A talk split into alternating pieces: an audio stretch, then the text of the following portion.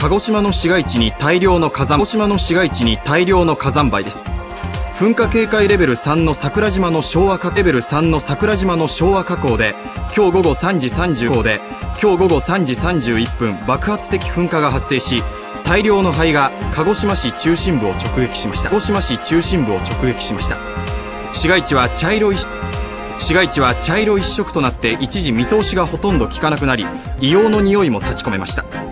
鹿児島の市街地にこれだけ大量の灰が降ったのは9年ぶりのことです灰が降ったのは9年ぶりのことです。